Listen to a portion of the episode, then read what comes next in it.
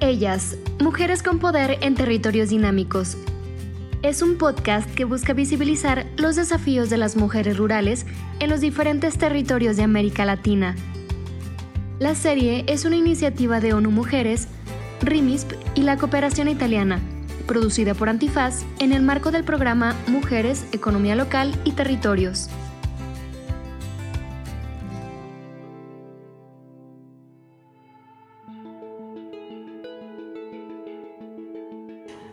Hola, bienvenidas y bienvenidos a un episodio muy especial de nuestro podcast Ellas, Mujeres con Poder en Territorios Dinámicos.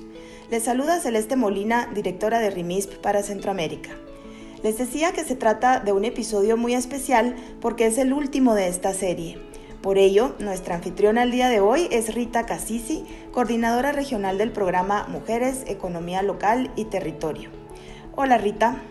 Hola Celeste, es un placer estar de nuevo aquí en este espacio y un saludo a todas y todos.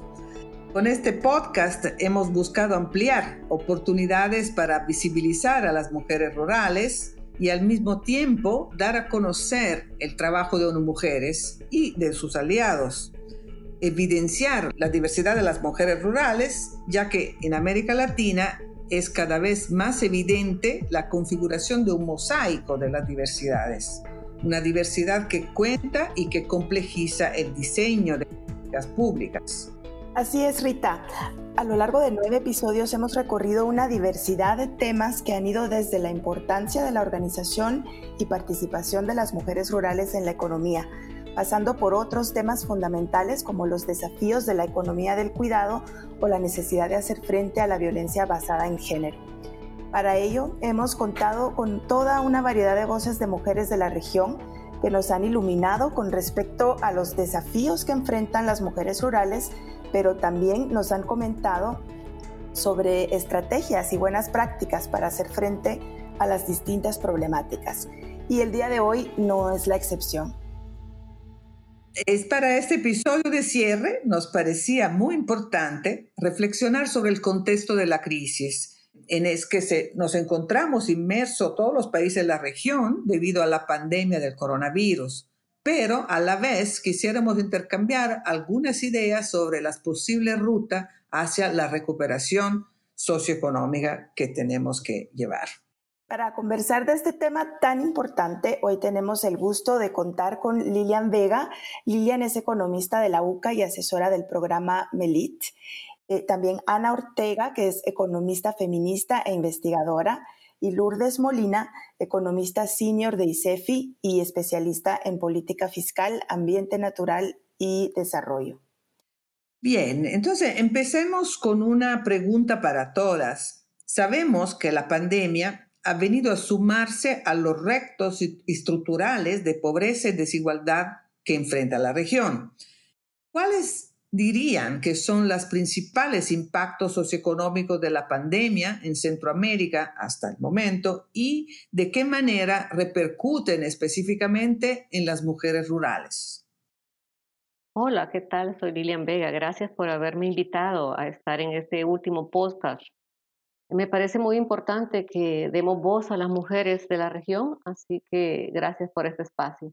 Y bueno, Rita, sí, creo que esta pandemia nos ha demostrado que las mujeres estamos en una situación mucho más vulnerable que los hombres y que los efectos que ha causado en nosotras es bastante más fuerte. Creo que el principal impacto socioeconómico es haber eliminado la posibilidad de generar ingresos para una gran cantidad de mujeres que se desempeñaban su vida laboral en el sector informal de la economía y aquellas que trabajan en quehaceres domésticos en, esta situación tan vulnerable. Y el segundo impacto más importante desde mi punto de vista es la recarga en las tareas del cuidado y en las tareas de reproductivas dentro del hogar porque ahora los niños no ya no van a la escuela, las personas tienen que hacerse cargo, además de las tareas normales del cuidado, de la educación de sus hijos, por ejemplo.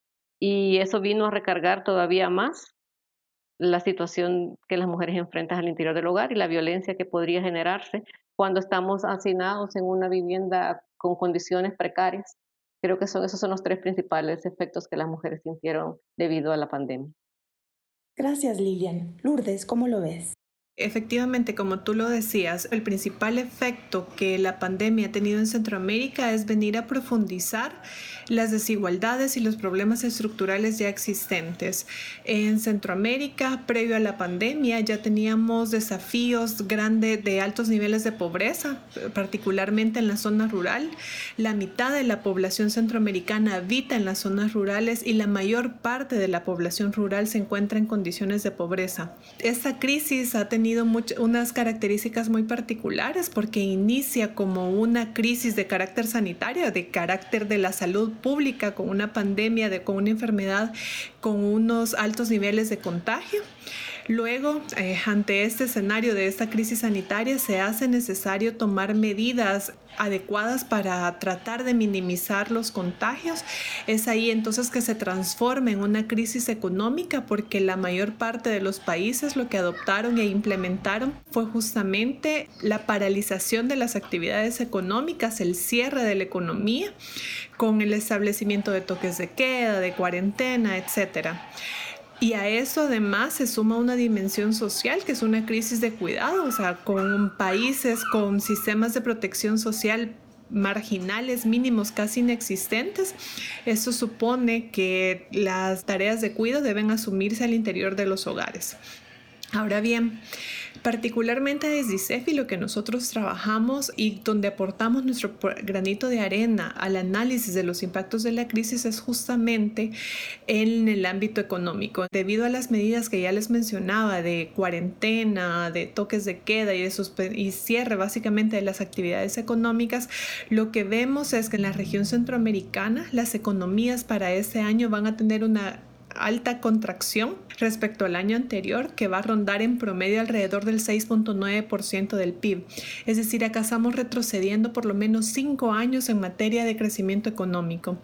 Esto como consecuencia también tiene la pérdida de empleos. Nuestras estimaciones, dependiendo de los escenarios, dicen que se pueden perder en la región centroamericana entre 30 mil y 500 mil empleos y la mayor parte de esos empleos serán en el sector informal. Recordemos que en la región centroamericana 6 de cada 10 empleos se generan en el sector informal.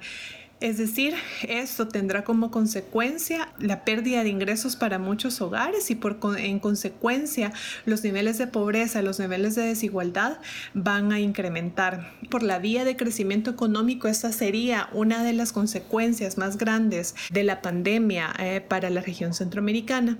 Pero también, dadas las características particulares de la región, también hay otros como mecanismos o otros canales de transmisión en los que la crisis económica que es algo que no solo afecta a la región centroamericana, sino que afecta a nivel mundial, y que cómo se van a transmitir esos impactos eh, a nivel de la región centroamericana. Uno de ellos es en materia de flujos eh, de remesas familiares. Esto es más relevante para los tres países del norte de Centroamérica, Guatemala, Honduras, El Salvador, que con ellos se espera que haya pérdida de ingreso para los hogares y como consecuencia también altos niveles de pobreza y de desigualdad. Luego el comercio internacional básicamente se paralizó y eso tendrá como consecuencia eh, mayor restricción de, las, de la actividad económica a nivel nacional y consecuentemente pérdida de empleos, pérdida de ingreso e incrementos en la pobreza y en la desigualdad.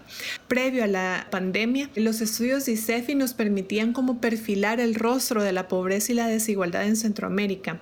Es un rostro de una persona que habita en el sector rural, es un rostro que además es el rostro de una mujer y además de una mujer indígena y una mujer indígena menor de edad. Quiere decir que son las niñas indígenas que habitan en la zona rural de los países de Centroamérica las que van a ser más vulnerables y cuyas desigualdades y en las que habitan y, que les afectan y las condiciones en las que habitan se van a ver empeoradas derivadas de los impactos de la pandemia, o sea, los impactos económicos, así también como los impactos en materia de protección social y de cuidado.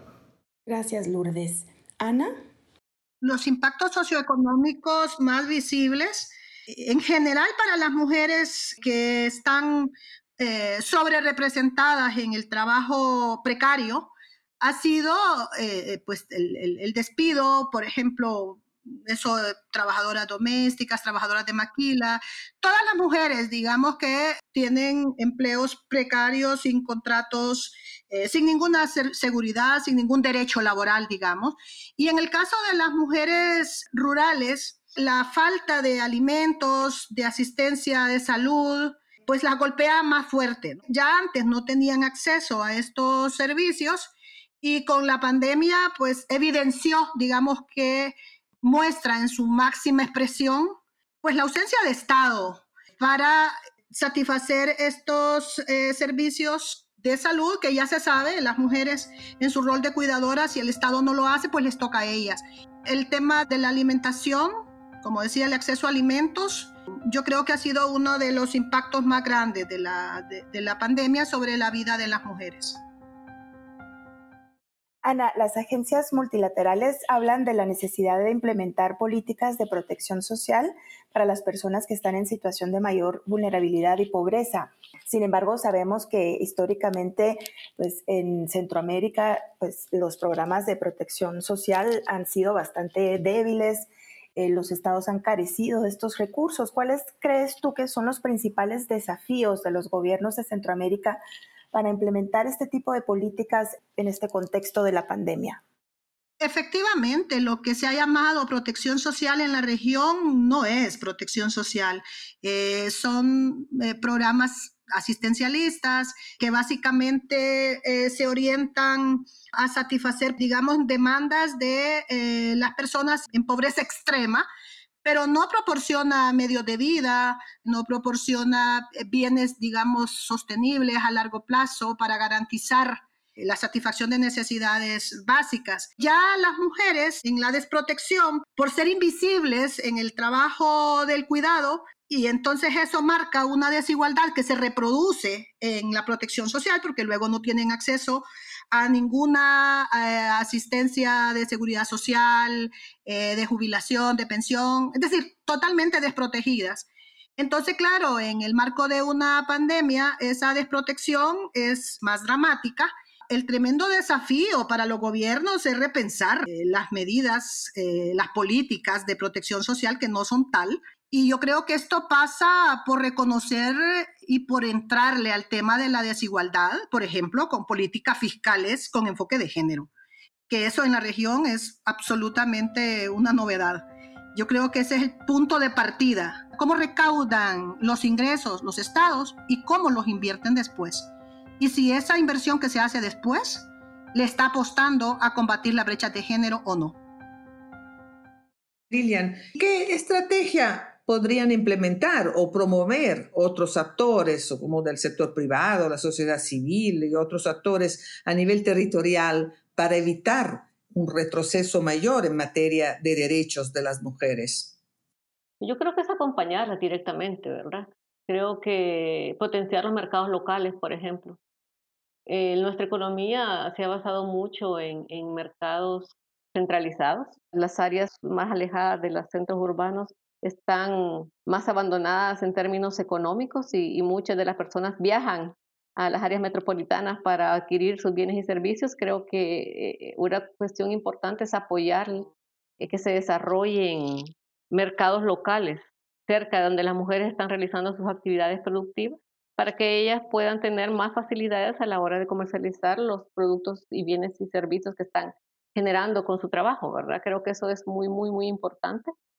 También, por supuesto, apoyarles en, esto que Melit está trabajando, de lograr acceso a activos por parte de las mujeres. Cuando hablamos de acceso a activos, pues hablamos de todo tipo de acceso, ¿verdad? No, no solamente el acceso a tierra, que es lo que suele venir a la cabeza directamente cuando hablamos de activos en la zona rural, sino también activos financieros. Y aquí creo que es importante promover una inclusión financiera integral que eh, permita a las mujeres tener un acceso a un portafolio de servicios que les mejore la resiliencia frente a este tipo de situaciones o eventos de emergencia que son generados, en este caso por la pandemia o por otros temas, por el cambio climático. Hay que apoyarlas a ellas en lograr organizarse también para que puedan salir adelante juntas. Yo creo que cuando se deja a una mujer aislada en su hogar, la situación se vuelve todavía más problemática cuando esta cuenta con una red de mujeres que la apoyan y que se apoyan mutuamente, creo que le permite salir adelante más fácilmente. Entonces yo creo que como actores de la sociedad civil podrían apoyar la organización de las mujeres en temas amplios, no solamente eh, productivos, sino también políticos, por ejemplo, para que ellas logren conjuntamente luchar por sus derechos. Creo que a esos tres temas podrían ser importantes para que otros actores apoyen a las mujeres a salir adelante. Bueno, es evidente que sean cuales sean las rutas y estrategias delineadas por los países centroamericanos para la recuperación post pandemia, uno de los desafíos más grandes será el de contar con los recursos públicos adecuados. Lourdes, ¿qué aspectos habría que considerar en materia fiscal para impulsar estrategias de recuperación socioeconómica?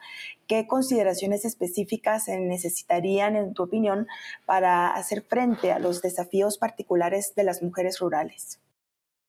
Bueno, al igual que en materia social, en materia eh, económica, a nivel macro, digamos, de los países, en materia fiscal, digamos que previo a la pandemia, Centroamérica también ya sabe en una situación muy crítica, con finanzas públicas que básicamente eran finanzas públicas para la supervivencia. La región centroamericana se caracteriza por ser una región con bajos ingresos tributarios, es decir, que recaudamos pocos impuestos, con una carga tributaria que para el año pasado anduvo alrededor de 13.9%. Cuando hablamos de carga tributaria, las y los economistas nos referimos a el porcentaje de los ingresos de un país que se recaudan en concepto de, impuestos. Luego tenemos un gasto público que rondaba alrededor del 18.5% del Producto Interno Bruto para el año pasado. Eso es un gasto insuficiente para garantizar derechos. Acá tenemos que tener claro que el gasto público al final es el reflejo de los contratos sociales de cada uno de nuestros países. En el gasto público se refleja los derechos de quien sí y los derechos de quien no se van a garantizar desde el Estado esa misma restricción que tenemos del gasto público en Centroamérica es lo que nos limita la capacidad del Estado, por ejemplo, de hacer frente a crisis de esa magnitud. y lo podemos ver específicamente en la forma en que funcionan nuestros sistemas públicos de salud. Luego teníamos también cuando en momentos de crisis particularmente se hace muy necesario y es normal y es lo que se ve alrededor del mundo utilizar los mecanismos de deuda como fuente de financiamiento. Recordemos que en una crisis eh, como la actual es una crisis en la que la actividad económica se ha paralizado, entonces por ende la recaudación de impuestos que los países van a lograr va a caer lo normal es recurrir a deuda y recurrir a deuda no es malo per se, siempre y cuando se haga un uso estratégico de la deuda. Pero lo que pasó es que la pandemia nos encontró con países de la región centroamericana que ya estaban altamente endeudados y aquí quizás los casos extremos son Costa Rica y El Salvador. El Salvador se espera que llegue a niveles de deuda por encima del 90% debido a la utilización de deuda pública que ha hecho para atender la, pandemia.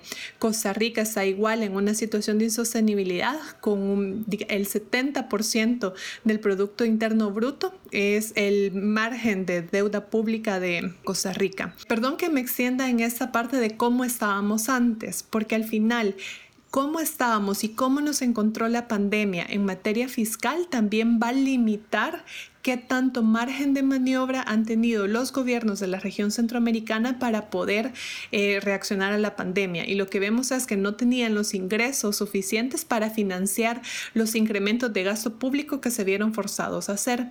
Y es aquí donde resulta muy importante cómo eh, los países de la región plantean los planes de recuperación.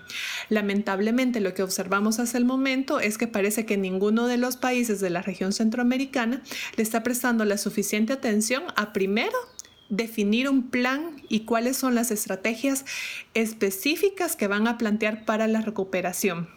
Aquí, desde ICEFI, nosotros hemos hecho varias advertencias, por ejemplo, que no se vaya a caer en la trampa nuevamente, que es algo que la región centroamericana se ha especializado a lo largo de su historia, que en momento de crisis para poder reactivar las actividades económicas lo que se otorgan son privilegios fiscales, es decir, otorgar a ciertos sectores económicos el privilegio de no pagar impuestos. El problema es que cuando se le otorga este privilegio a un sector, alguien más va a tener que pagar los impuestos que ese sector va a dejar de pagar porque el Estado va a seguir necesitando ese financiamiento. Y por cómo están las estructuras tributarias y por cómo se cobran los impuestos en nuestro país, probablemente van a ser las personas de menores ingresos, aquellas que viven en la zona rural en, situación de pobreza, que van a terminar pagando más a través de los impuestos indirectos como el IVA, que en la región centroamericana es la principal fuente de financiamiento de nuestros presupuestos.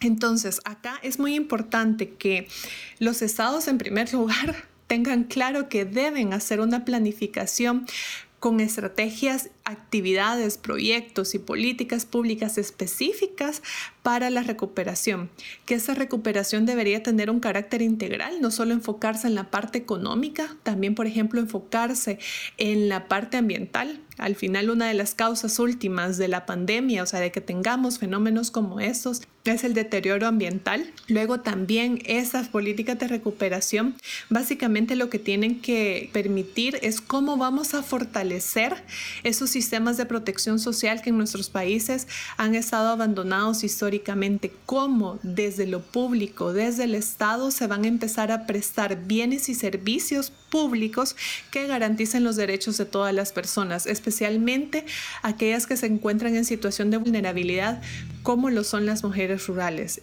Y para ser un poco más específica de qué tipo de medidas deberían tomar los estados centroamericanos para que la recuperación también garantice los derechos de las mujeres rurales. En primer lugar, eh, los sistemas de protección social. Las mujeres rurales tienen un bajo acceso a servicios públicos de calidad, incluyendo los servicios de salud. Esas medidas de recuperación deberían garantizar eso. También en materia de acceso a activos, recordemos que las mujeres rurales son uno de los sectores poblacionales con menor acceso a tierra, a créditos. Acá, por ejemplo, las bancas de desarrollo de nuestros países que a veces pareciera que están dormidas o que están ausentes en la política pública, acá deberían tomar un rol protagónico, cómo garantizar acceso a la tierra y al crédito de las mujeres rurales. También es importante impulsar políticas públicas que fomenten el cooperativismo, cómo se mejora también eh, la participación de las mujeres en las cadenas de valor cómo se fortalecen las capacidades organizativas, gerenciales, administrativas, de uso de tecnología de las mujeres rurales. Pareciera de que en la región centroamericana existe el mito de que solo el sector privado puede innovar cuando no, el sector público tiene un rol muy estratégico en, las, en lograr eh, innovaciones. Es por eso que las inversiones en investigación, desarrollo e innovación deberían también estar dirigidas no solo al ámbito rural, sino también a las mujeres rurales. Y al final lo que debería buscarse desde la integralidad de la política pública, que es algo que nuestros estados lamentablemente dejan de lado, es cómo buscar esa transformación productiva. O sea, nuestros modelos de desarrollo ya no dan abasto, o sea, para responder a los desafíos que tenemos en la región centroamericana, desde la política pública, desde el quehacer del Estado, cómo promovemos esa transformación productiva que no solo busque promover mayor crecimiento económico, obviamente eso es necesario, pero que también promueve el bienestar y que la garantía de los derechos de la población, sin dejar de lado, por supuesto, la sostenibilidad ambiental del desarrollo. Bueno, para ir cerrando, nos gustaría que nos comentaran, en su opinión, cuál deberían ser eh, el rol de las mujeres rurales en la recuperación socioeconómica de su territorio durante y post-crisis. Creo que el rol de las mujeres es el mismo que han venido desempeñando. Poner su fuerza de trabajo en función de sacar adelante su vida, su bienestar, su familia y su territorio. Ellas han demostrado que a lo largo del tiempo y frente a adversidades trabajan por salir adelante. Entonces creo que es el mismo, seguir, seguir en sus actividades productivas, reproductivas y políticas para apoyar el salir adelante y mejorar el bienestar. Eh, nos hemos dado cuenta de la alta vulnerabilidad que, que tenemos, que hemos creado como sociedad en las zonas rurales y creo que esta experiencia permite a las mujeres reflexionar sobre la necesidad de generar más resiliencia para ellas para sus emprendimientos y sus empresas y para sus familias y sus territorios. Entonces creo que esa es la función principal de ellas. Me parece que lo primero sería que participen, que estén incluidas en esas decisiones, porque resulta que siempre han estado burócratas, hombres en su mayoría, tomando estas decisiones, tecnócratas. Bueno, eso en el mejor de los casos, porque en muchos casos igual es gente que no tiene idea ¿no? De, de, lo que está eh, tratando. Y las mujeres han estado ausentes. Entonces, ¿cómo pensar que con esa exclusión de las mujeres en los procesos de toma de decisiones, eh, ¿cómo va a quedar ahí plasmada su realidad, sus valoraciones, sus miradas, si no están?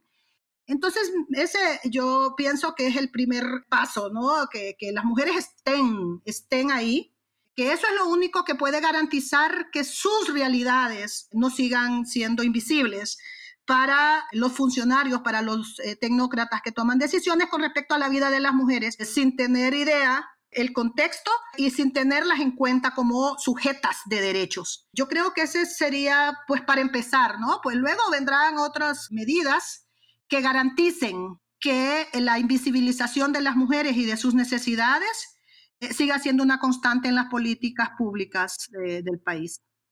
Sí, bueno, específicamente, a ver, durante y post-crisis, los estados centroamericanos deberían implementar esas políticas públicas que partan del reconocimiento del rol de las mujeres rurales, no solo en temas de generación de alimentos, de su rol en la economía agrícola, en la economía pecuaria también, sino también en la generación de bienestar. A ver, Nuestros estados fallan en garantizar el bienestar y los derechos de la población. El mercado falla en garantizar esos derechos también, porque en, nuestros estados las personas solo pueden acceder y gozar de los derechos que pueden pagar y eso no debería ser así. Las mujeres rurales asumen un rol. Eh, al final el bienestar depende de la esfera familiar y en la esfera familiar la generación de bienestar, la extensión del bienestar recae sobre las mujeres. Entonces acá lo que debemos eh, buscar es cómo fortalecemos el rol de la mujer rural en nuestro modelo de desarrollo y más allá de la mujer como proveedora de cuidados, de la mujer como quien asume y extiende las labores de cuidado para garantizar el bienestar de su familia. Acá tenemos que impulsar eh, que las mujeres rurales tengan mayor acceso a mercados, que las mujeres rurales que además son productoras y que se han visto afectadas por la paralización de las actividades económicas puedan reactivar sus actividades, que puedan tener acceso a servicios públicos de calidad que puedan tener accesos, acceso a activos como tierra y crédito, que aquí vuelvo a recalcar el rol importante que puede tener la banca de desarrollo en, en nuestros países, además de impulsar, de fortalecer las cooperativas de mujeres en el ámbito rural, cómo también se fortalecen las capacidades tanto técnicas y financieras de las mujeres rurales y también cómo las hacemos más partícipes en los procesos de toma de decisión. Las mujeres, incluyendo a las mujeres rurales, tenemos poca participación política, poca participación en la toma de decisiones y es importante sé que ya hay esfuerzos de participación política, pero que esos no sean la excepción, sino que sean las reglas, que las mujeres tengan ese rol activo, sean agentes de cambio activos, que tengan los espacios en los que, eh, para los que puedan participar y tomar decisiones, participar en los procesos de toma de decisiones. Solo así creo que vamos a poder construir una nueva normalidad en que la norma sea más igualdad y más derechos. Si no, regresaremos a una normalidad en la que los derechos van a depender de, la capacidad de pago de cada quien. Y no es a lo que deberíamos aspirar, sino una normalidad que represente más igualdad y más derecho para todos y para todas, incluyendo a grupos vulnerables como las mujeres rurales. Muchas gracias a nuestras invitadas por estas importantes reflexiones. Muchas gracias a ti, Celeste, por la invitación. Igualmente, un gusto para mí. Bueno, gracias Celeste por la invitación, gracias Rita por compartir con nosotros y por la excelente idea de estos podcasts. También quiero agradecer a Ana y a Lourdes por compartir este espacio en este último podcast de esta serie. Realmente ha sido un gusto conversar con ustedes el día de hoy. Queremos aprovechar con Rita a agradecer a todas las personas que han compartido sus conocimientos y experiencias a lo largo de 10 episodios. Hemos aprendido mucho de ellas. Así es, Celeste. Ha sido un placer que nos acompañen en este recorrido a través de las oportunidades y desafíos de las mujeres rurales en la región latinoamericana. Y sobre todo, queremos agradecer a todas las personas que nos han escuchado. Esperamos que estas reflexiones les sean de tanta utilidad para ustedes como han sido para nosotras. Muchas gracias y hasta la próxima.